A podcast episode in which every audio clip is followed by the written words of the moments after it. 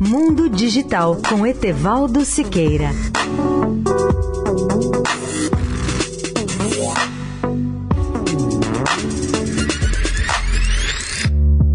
Olá, amigos da Eldorado. Os Estados Unidos estão em busca de uma urna eletrônica verdadeiramente confiável. Nesse sentido, a DARPA, que é a sigla da Agência de Projetos de Pesquisa Avançada de Defesa, que pertence ao Departamento de Defesa dos Estados Unidos, assinou um contrato no valor de 10 milhões de dólares com a empresa Galois, do estado de Oregon, com o objetivo de projetar e construir um sistema de votação seguro. A agência DARPA exige, entre outras coisas, que o sistema seja totalmente verificável e transparente, permitindo que as pessoas possam comprovar que o seu voto foi gravado corretamente, embora não tenha divulgado com precisão como fazer essa comprovação. Segundo recomenda o Departamento de Defesa, o sistema deverá usar hardware de código aberto feito a partir de projetos e técnicas seguras da agência DARPA, desenvolvidos ao longo do ano de 2018. Além disso, o sistema deverá rodar software de código totalmente aberto, ao contrário dos sistemas proprietários da maioria das máquinas de votação. Qual é, na realidade, a lógica dessa proposta? Ela significa que os pesquisadores e desenvolvedores externos poderão examinar o seu código-fonte e verificar se há bugs ou vulnerabilidades de maneira surpreendente que não há nenhuma menção a qualquer elemento online para o sistema que possa torná-lo mais fácil de se proteger. Melhor que tudo será se o projeto cumprir todas as exigências propostas pelo governo através da DARPA, pois a votação eletrônica tem sido criticada como um dos aspectos mais preocupantes das eleições nos Estados Unidos pesquisadores conseguiram invadir muitos dos sistemas em uso hoje. Eu faço aqui a mesma observação. A nossa urna eletrônica levanta muitas dúvidas sobre a sua segurança.